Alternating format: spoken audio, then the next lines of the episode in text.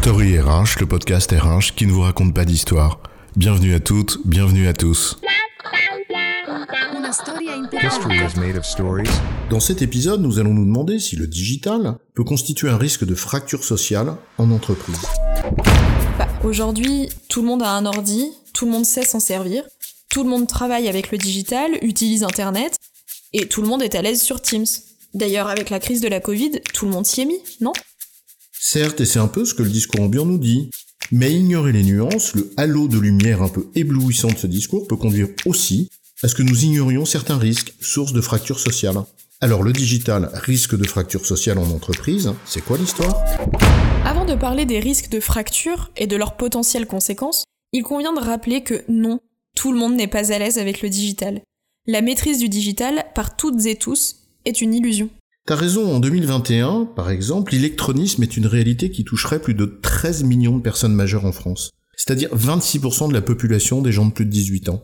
Ce manque de maîtrise du digital, et on ne parle pas ici d'en comprendre les sous-jacents ou la portée, mais simplement d'avoir une adresse email et de savoir chercher une information sur Internet, eh bien ce manque-là crée de réelles disparités dans la population. L'immaturité numérique, cela réduit non seulement l'accès à l'information, mais aussi aux droits, y compris les plus élémentaires.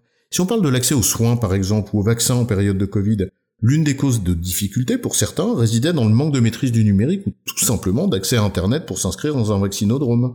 Alors, bien sûr, quand on dit ça, on imagine assez aisément le papy et la mamie dans leur campagne sans ordinateur. Sur les 13 millions de personnes dont tu parlais, on imagine surtout les personnes de plus de 65 ans. Et ça pose en effet, comme tu le soulignes, des questions d'ordre sociétal, bien sûr. Mais le ou la chef d'entreprise qui nous écoute se sent pas vraiment concerné par cette population de plus de 65 ans. L'entreprise ne va pas prendre à sa charge l'acculturation au numérique des personnes qui sont à la retraite. Oui et non. Bien sûr que la question de l'âge est déterminante dans l'accès au numérique, mais détrompe-toi, il n'y a pas que les vieux qui sont à la ramasse. C'est pas ce que j'ai dit, le prends pas personnellement. Je te donne juste un chiffre pour te convaincre. Les 18-24 ans, plutôt jeunes, tant qu'on vient, et même très proches de rejoindre nos entreprises, si c'est pas déjà le cas d'ailleurs pour certains d'entre eux, eh bien 23% d'entre eux se déclarent inquiets à l'idée de devoir accomplir la plupart de leurs démarches administratives sur Internet. Tu as raison, même les digital natives sont concernés. Être né avec les réseaux sociaux ne veut pas dire qu'on est à l'aise avec le numérique. Une étude australienne révèle que 45% des étudiants peuvent être considérés comme des utilisateurs rudimentaires. En gros, on sait cliquer, mais on est perdu dès qu'il y a un message d'erreur qui apparaît.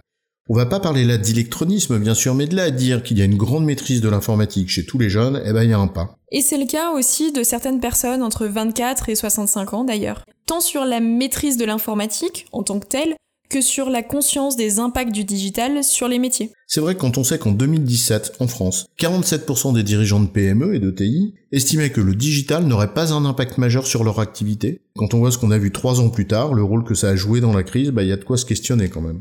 La combinaison entre, d'une part, une maturité numérique très hétérogène au sein de la population active, et d'autre part, le fait que le numérique soit devenu une quasi-norme de la vie professionnelle, constitue à lui seul un risque de fracture du corps social. Cette fracture du numérique vient en fait renforcer des fractures existantes. On en a parlé sur la différence de maîtrise moyenne entre les plus de 65 ans et les autres. Il y a d'autres natures de fractures sous-jacentes. La fracture territoriale entre ville et campagne, les niveaux d'études ou encore de revenus.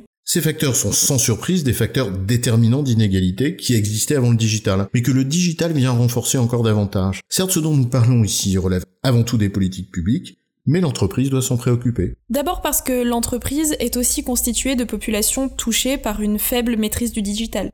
Et pourtant, ces populations font tourner l'activité. Parfois même, on en a plus que jamais besoin.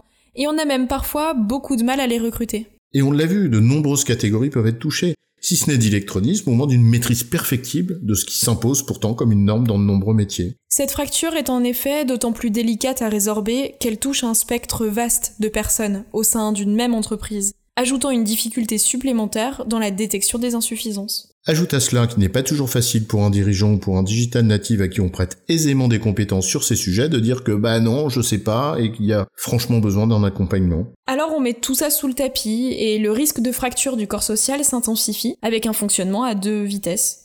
Ceux qui jonglent aisément d'application en application, adoptent les nouveaux modes de travail qui y sont liés, trouvent facilement l'information là où elle est nichée, et les autres. Et ces fractures numériques risquent alors d'accentuer des fractures sociales existantes et d'en créer d'autres, à l'échelle de la nation comme à celle de l'entreprise.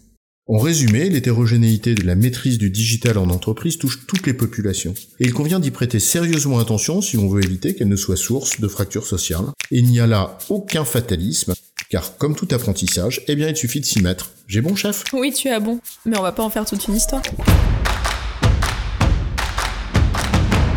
Story RH, le podcast RH qui ne vous raconte pas d'histoire. Retrouvez tous les épisodes sur storyrh.fr.